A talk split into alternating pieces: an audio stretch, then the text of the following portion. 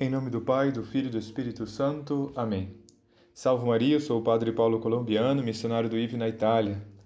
Queridos irmãos e irmãs, o evangelho deste 12º domingo do tempo comum é a passagem de São Lucas, capítulo 9, versículos de 18 a 24. Neste evangelho, Jesus começa interrogando seus próprios discípulos sobre a sua identidade. Quem dizem as multidões que eu sou? E depois disso, Nosso Senhor ainda faz o anúncio da sua paixão, morte e ressurreição e convida aqueles que querem segui-lo para tomar a cruz com ele.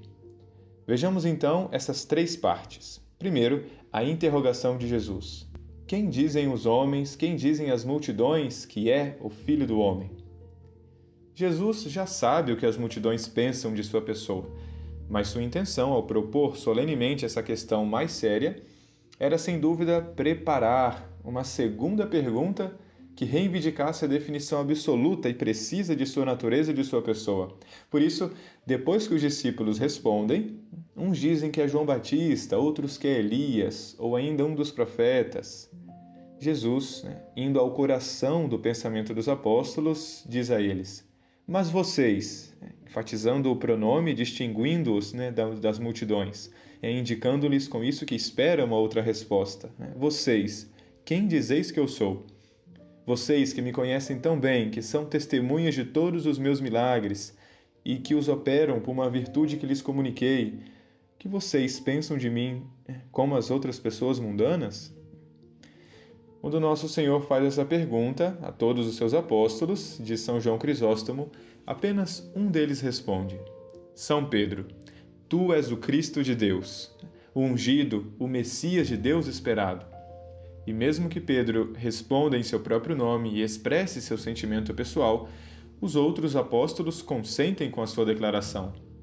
Tudo isso para que possamos saber que a verdade religiosa está somente no colégio apostólico e em seus sucessores, e naqueles que vivem com eles essa unidade da fé e que fora de Pedro e dos apóstolos, representados hoje, sabemos muito bem, pelo Papa e pelos bispos, os erros sobre Jesus se amontoam por toda parte, né? como era justamente a opinião das multidões, cada um pensava uma coisa né, errônea sobre a identidade de Jesus.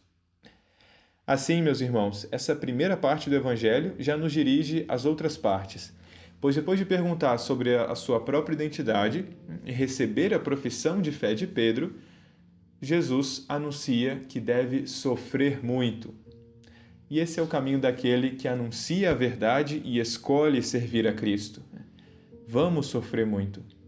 E por isso mesmo Jesus continua: Se alguém me quer seguir, renuncie-se a si mesmo, tome sua cruz cada dia e siga-me.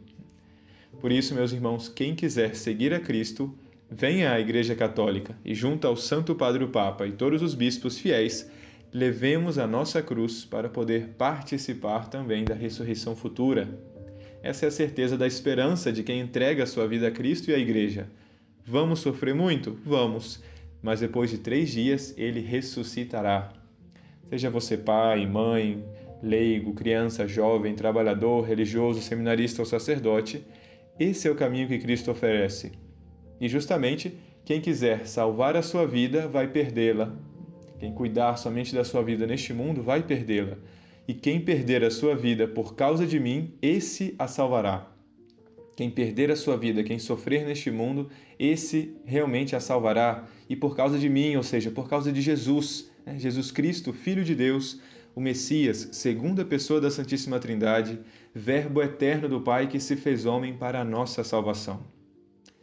Que Maria Santíssima, que esteve de pé junto à cruz, seja nosso auxílio nos momentos de dor, de sofrimento, sabendo que tudo isso aqui nem se compara com a glória futura da eternidade.